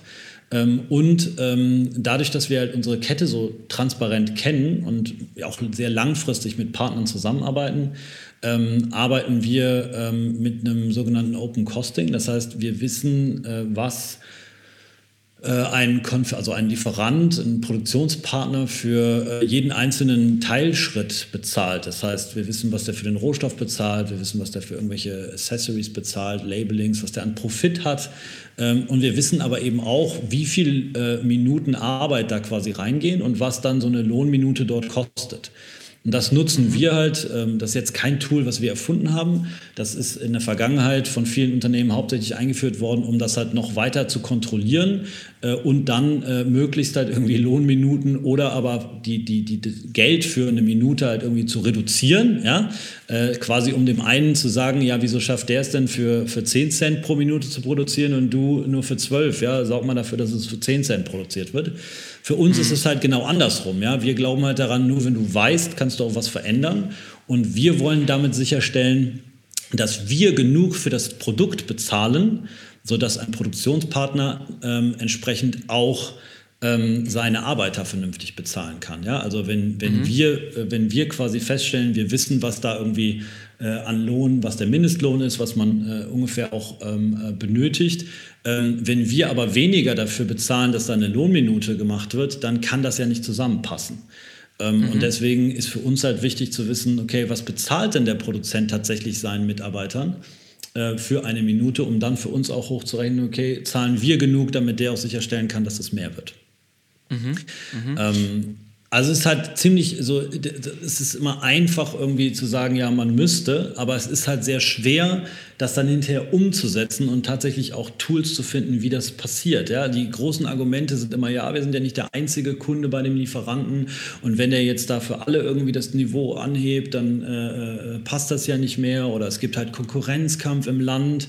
Ähm, äh, da gibt es tausende Gründe, weshalb dann irgendwie ähm, im Ende alles so bleibt, wie es vorher war. Und um das zu verhindern, haben wir halt gesagt, okay, wir müssen unsere Arbeit machen, wir müssen sicherstellen, dass wir genug dafür bezahlen, sodass dann ein Produktionspartner das auch entsprechend weitergeben kann. Mhm. Und das möglichst nah an Deutschland dran, äh, damit äh, eben entsprechend auch die Klimabilanz ähm, möglichst gut äh, oder positiv aussieht. Du hast in einem Interview vor einem Jahr gesagt, dass es dir jetzt gar nicht darum geht, irgendwie zu sagen, ja, unsere Produkte sind ähm, klimapositiv oder CO2-negativ oder so, ähm, sondern ihr versucht einfach ein möglichst gutes Produkt zu machen und da auch irgendwie CO2-Emissionen einzusparen, wo ihr es könnt. Aber es wäre ein bisschen äh, hirnrissig vielleicht zu sagen, ja, man kann dann irgendwann ein klimapositives T-Shirt ähm, herstellen, weil nun mal Ressourcen draufgehen und man eher darauf schauen muss, dass man halt ein wertiges T-Shirt schafft, was dann halt auch nicht irgendwie alle zwei Monate ersetzt werden muss. Ähm, hat sich da deine Meinung noch mal ein bisschen geändert, dass du vielleicht noch mal eine größere Chance drin siehst, A, in der Vermeidung dann von CO2 und dann vielleicht B, sogar mittlerweile solche Offsetting, also Kompensierungsmöglichkeiten siehst, wo du sagst, okay, so die, die letzte Meile können wir dann auch noch gehen, um einfach so ein Zeichen zu setzen und zu sagen, ja, wir sind irgendwie als Konzern mit unseren Produkten auch äh, zum Beispiel klimapositiv? Absolut. Also äh, ich kann mich gar nicht mehr daran erinnern, dass ich das im Interview so gesagt habe. Ähm, äh, was halt ich habe es heute gehört. Bin, ich glaub's dir, ich glaub's dir. Ähm, wovon ich halt überzeugt bin, ist, dass du halt mit deinem Produkt, du wirst halt immer irgendwie einen Impact haben. Ne? Also äh, Studien sagen, dass ungefähr 10% der CO2-Ausstöße aus der Textilindustrie kommen. Oh, Gibt es auch Gegenstudien für und so weiter. Ich will da jetzt gar nicht so darauf eingehen, aber Fakt ist, die Textilindustrie ist die größte Konsumgüterindustrie der Welt und ähm, äh, und äh, sie hat einen stark negativen Einfluss auf auf den Ausstoß von CO2-Äquivalent. Also das ist definitiv so und das macht natürlich jedes einzelne Produkt. Aber man muss ehrlicherweise auch sagen, nicht nur jedes Produkt, sondern vor allem auch, wie das dann hinterher beim Kunden weiterverwendet wird. Ne? Also so ein ganz großer äh, Impact ist eben auch beim äh, Waschen, Trocknen äh, und vor allem auch, wie lange ist so ein Produkt denn dann im Markt, bevor halt wieder Neues das Ganze ersetzt. Und, ähm, äh, und was passiert überhaupt mit dem Produkt danach? Also wenn das einfach weggeschmissen wird, ähm, äh, äh, wie sieht das denn dann aus? Ja? Also mhm. ähm, klar, das ist ein Thema und wir nehmen uns dem auch an. Wir, wir tun da auch schon einiges dafür. Ja? Also ähm, jedes Produkt, was, also jetzt mal so einfach klar, äh, Logistik, da kann man äh, relativ schnell was ausschließen. Wir haben einen großen äh, Anteil E-Commerce ähm, und äh, da wird halt natürlich viel hin und her transportiert. Ähm, das heißt, äh, die Frage ist halt, wie transportiert man das? Ähm, äh, und auch da machen wir ja jetzt schon Dinge. Also wir verschicken auch seit, ich weiß nicht, fünf Jahren oder sowas, äh, nutzen wir schon ähm, diesen Go Green-Ansatz von DRL. Aber ehrlicherweise muss man sich ja schon irgendwie gesamthaft mit dem Thema beschäftigen. Und das tun wir ja. Also wir haben jetzt berechnet, ähm, äh, exemplarisch für äh, einige Produkte, Produktgruppen, wie groß ist tatsächlich die, ähm, äh, der, der, die, die CO2-Bilanz ähm, von äh, Rohstoff über Transport oder Herstellung über Transport äh, bis hin zum Endkunden und was passiert dann beim Endkunden.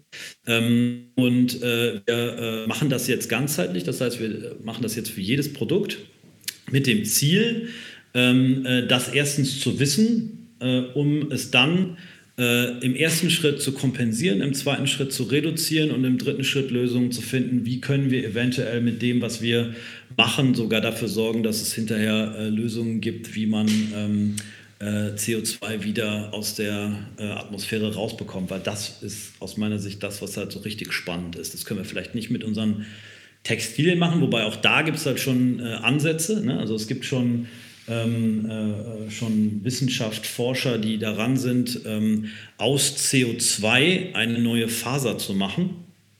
Ähm, äh, und all diese Dinge, so, so, da, da gibt es, glaube ich, noch eine ganze Menge, was man tun kann. Und das voranzubringen, ist halt ähm, so, ich sag mal, ist so der Endgegner. Ne? Also das fände ich halt mhm. halt absolut großartig, wenn man da wirklich noch äh, äh, mehr über das Kompensieren ist das, was am einfachsten ist und was am schnellsten geht. Aber aus meiner Sicht ist es halt nur, nur der Beginn. Ne? So die zweite Stufe muss einfach sein, dass du deine komplette Kette anguckst und überlegst, okay, wo können wir das noch weiter reduzieren? Und ich glaube, durch das, was ich gerade gesagt habe, ne, also so ähm, nah an äh, Liefer, also an Abnehmerland zu produzieren, ist schon ein großer Impact, denn äh, Transport ist halt ein, ein, ein, äh, ein, ein äh, wichtiger Teil deiner äh, CO2-Bilanz.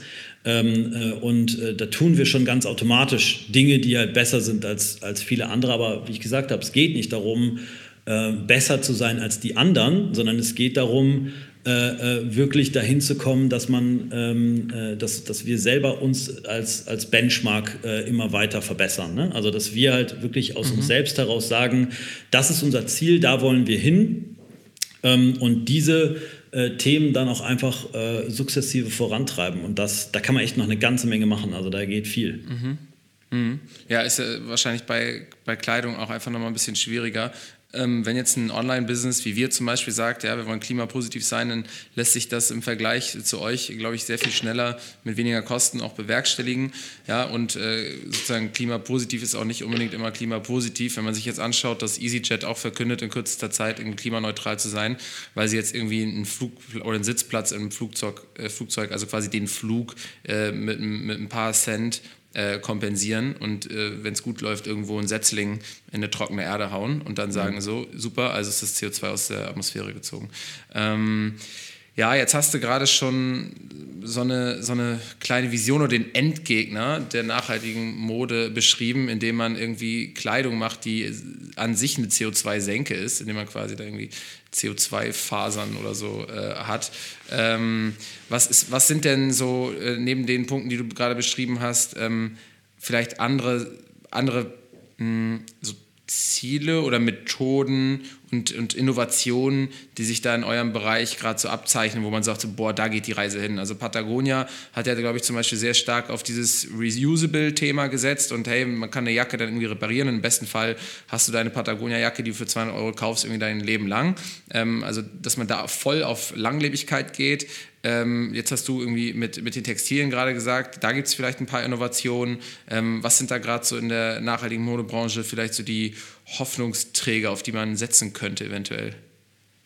Ja, also ich glaube, dass, ähm, ich glaube, dass dieser, dass, dass die Frage, also die man halt irgendwann so lösen muss, ist, es ist toll, wenn du, ein toll, wenn du ein gutes Produkt machst, was möglichst nachhaltig hergestellt ist, aber was passiert danach? Ja? Also es ist, äh, der, der, der zweite Schritt ist irgendwie, dass das Produkt so lange wie möglich getragen werden muss. Das heißt also, die Qualität muss hoch und man muss die Konsumenten dazu bekommen, irgendwie weniger zu kaufen, dafür besser. Ähm, äh, und das Dritte ist dann, was passiert mit dem Produkt, nachdem es getragen wurde und vielleicht dann auch irgendwie nicht mehr getragen werden kann. Ja? Also ähm, äh, man kann es reparieren, man kann dafür sorgen, dass es irgendwie auf dem Second-Hand-Markt verkauft wird, aber irgendwann hat so ein Produkt ja auch irgendwie seinen Lebenszyklus beendet und was passiert danach? Und das ist halt mhm. ähm, äh, ein super spannendes Thema. Wie können wir es schaffen? Denn es geht ja auch nicht nur bei, bei gerade bei Textil, geht es halt nicht nur darum, was es an CO2-Ausstoß hat, sondern es geht eben auch darum, was wir an Ressourcen verbrauchen. Ne? Also ähm, äh, das ist ja ein, das ist ein Riesenthema. Ich meine, wenn man sich anguckt, wie die Population auf der Welt gewachsen ist über die letzten, äh, über die letzten hauptsächlich irgendwie so äh, Industrialisierung nach Industrialisierungszeit, das ist ja gigantisch. Und wenn man sich einfach nur hochrechnet, ähm, äh, was passieren würde, wenn alle Menschen so viel Textil konsumieren würden, wie das in Deutschland passiert, äh, dann steigt das Ganze um ein Fünffaches, ähm, äh, was wir mit Ressourcen, die uns da irgendwie zur Verfügung gestellt werden, überhaupt nicht mehr leisten können. Und ähm, da kommt dann also dieser Ansatz äh, der zirkulären ähm, äh, Ökonomie irgendwie ins Spiel, bezogen auf uns, so was passiert, wenn das Teil echt so seinen äh, ja, also vorgestellt, so du hast es gekauft, du hast es getragen, äh, du hast es vielleicht dann irgendwie Secondhand verkauft, dann ist es kaputt gegangen, du hast es repariert. Aber danach, was passiert damit? Können wir aus einem alten Teil ein neues Teil machen? Und das ist, ein, äh, das ist ein super spannendes Thema. Wir haben da jetzt gerade das erste T-Shirt rausgebracht, was tatsächlich ähm, äh, aus 50 Prozent Waste ähm, hergestellt wird. Ähm, das heißt, ähm, äh, äh, im Moment noch leider ein Gro was ist leider, aber ein Großteil davon äh, Pre-Consumer Waste, das heißt, bevor es überhaupt an den Konsumenten gegangen ist, entsteht ja auch schon unglaublich viel Müll durch Schnittreste oder äh, äh, Garne, die äh, nicht verwendet wurden oder sonst irgendwas aber ähm, eben auch zu einem Teil aus Post-Consumer Waste. Das heißt, Produkte, die schon mal ein äh, irgendwie T-Shirt waren, zurücknehmen, diese T-Shirts wieder äh, schreddern, ein neues Garn daraus fertigen und es dann in, das, äh, in ein neues Produkt zu überführen. Und ähm, das ist super kompliziert, viel komplizierter als man denkt. Ja? Also bei der PET-Flasche funktioniert das, ähm, äh, ist ein Monomaterial, ähm, ist irgendwie auch eine relativ einfache Kette dann. Ähm, äh, das ist halt bei einem Textilprodukt halt völlig anders. Ähm, äh, vor allem, weil man halt irgendwie über die letzten Jahre auch so unglaublich viele Materialmixe und äh, äh synthetische Materialien und so weiter äh, geschaffen hat, ist es halt viel komplizierter, das wirklich ähm, äh, sauber sicherzustellen und vor allem auch eine Kette dafür zu schaffen, wie man diese Produkte überhaupt zurückbekommt.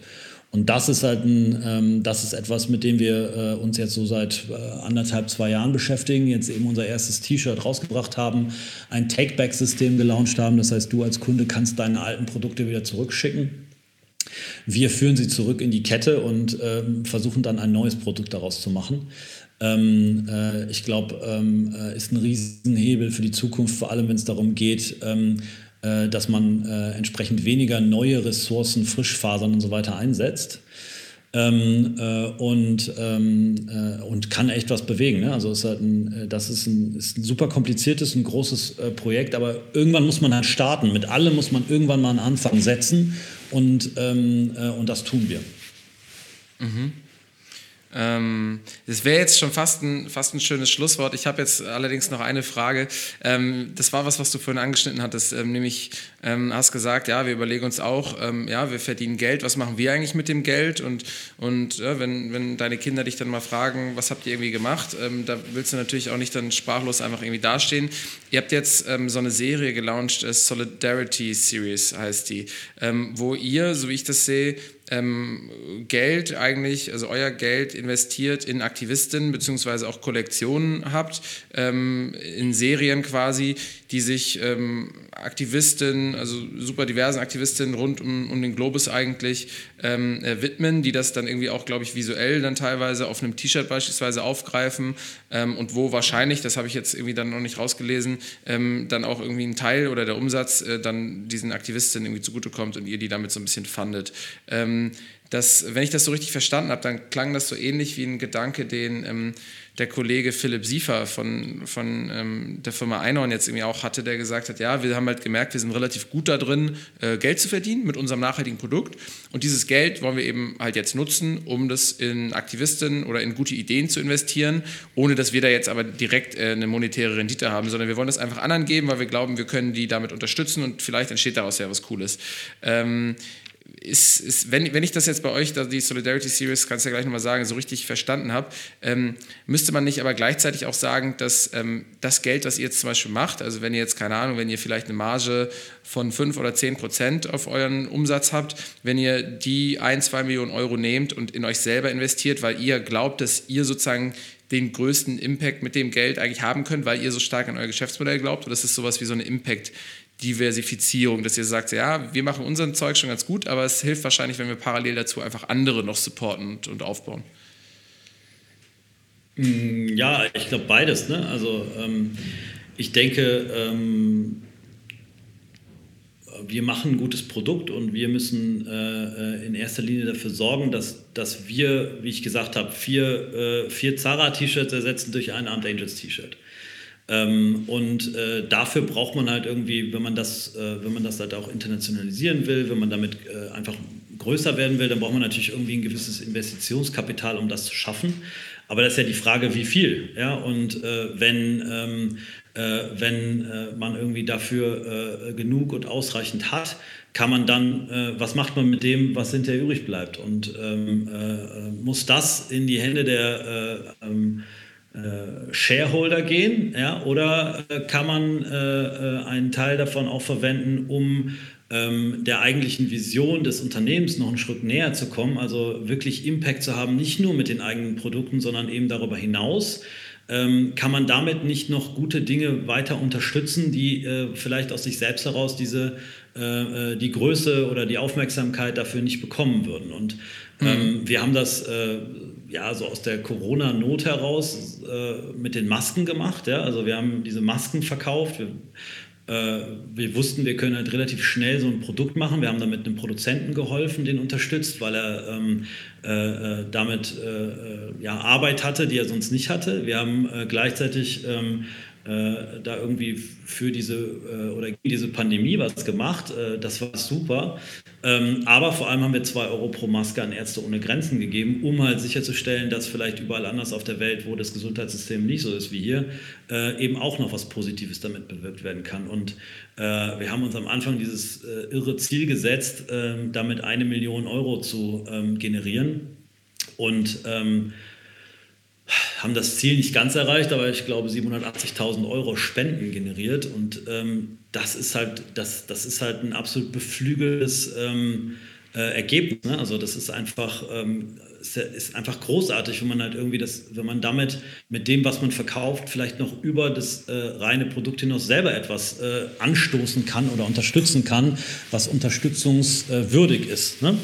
Und mhm. äh, aus dem Gedanken heraus ähm, haben wir gesagt, okay, was, was können wir da noch mehr machen? Was könnte für uns auch ein Modell sein, jetzt mal unabhängig von Corona? Wie können wir es schaffen, mit dem, was wir tun, äh, ähm, auch andere Dinge zu unterstützen? Und da ähm, gibt es halt mehrere Ansätze. Diese Solidarity Series ist eins, also ähm, Aktivisten zu unterstützen. Aktivisten haben hauptsächlich das Ziel, Aufmerksamkeit zu ähm, zu generieren und ähm, für ein Thema. Und ich glaube, das ist absolut wichtig. Das muss auch aus, auf jeden Fall aufrechterhalten werden. Wenn ich halt sehe, was Friday for Future über die letzten zwei Jahre geschafft hat, was ähm, äh, vorher 14 Jahre lang nicht geschafft wurde, dann ist das einfach immens. Ja? Also ähm, äh, wenn man mhm. sieht, was da rausgekommen ist, dass da äh, Menschen auf die Straße gegangen sind, um äh, für, ähm, äh, für das Thema Klimaschutz äh, äh, wirklich aufmerksam machen, was da geschaffen wurde. Ich finde es einfach absolut unglaublich.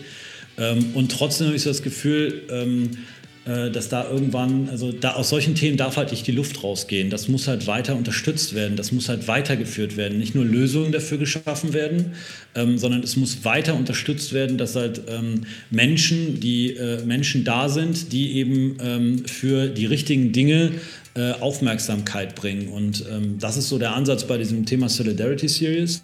Ähm, äh, aber ich könnte mir darüber hinaus auch noch ganz andere Sachen vorstellen. Ja? Also äh, mein Traum wäre eigentlich ähm, ähm äh, nicht einfach nur Spenden, äh, irgendwie Spendengelder zu generieren, sondern am liebsten würde ich halt ähm, einen, äh, einen, einen Fonds aufbauen, der halt in Startups, in Ideen investiert, ähm, die halt äh, das Thema Klimaschutz wirklich auch auf eine lösungsorientierte technische Art und Weise angehen. Ja? Also wie kann man es schaffen, äh, CO2 aus der Atmosphäre wieder rauszubekommen? Da gibt es ja schon echt eine Menge Ansätze.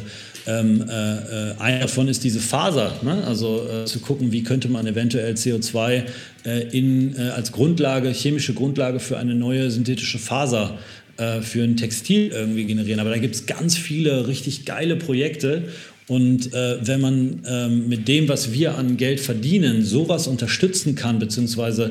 Äh, voranbringen kann, dann finde ich, ist das ähm, ist einfach irgendwie, das wäre wär ein Traum, weil ich glaube halt nicht, dass ein Produkt alleine und der Verkauf von, äh, von, ähm, äh, von Mode, egal auf welcher Skalierung, der wird unser Problem, was wir einfach haben, für die Zukunft nicht lösen. Und ähm, ähm, und wenn der, wenn der Anspruch ist, halt das Problem zu lösen oder daran mitzuwirken, dann äh, finde ich, ist das ein großartiges Mittel. Geil. Ja, dann waren das jetzt die Schlussworte. Vielen Dank, ähm, Martin, äh, für deine Antwort und vielen Dank für deine Zeit heute.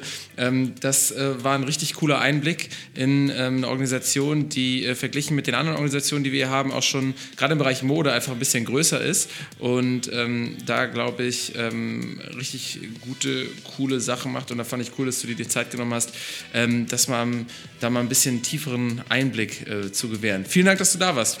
Ja, vielen Dank auch an die Zeit, auch die guten Fragen. Geil. Ja, dann eventuell bis zum nächsten Jahr. Äh, bis dahin viel Erfolg und tschüss.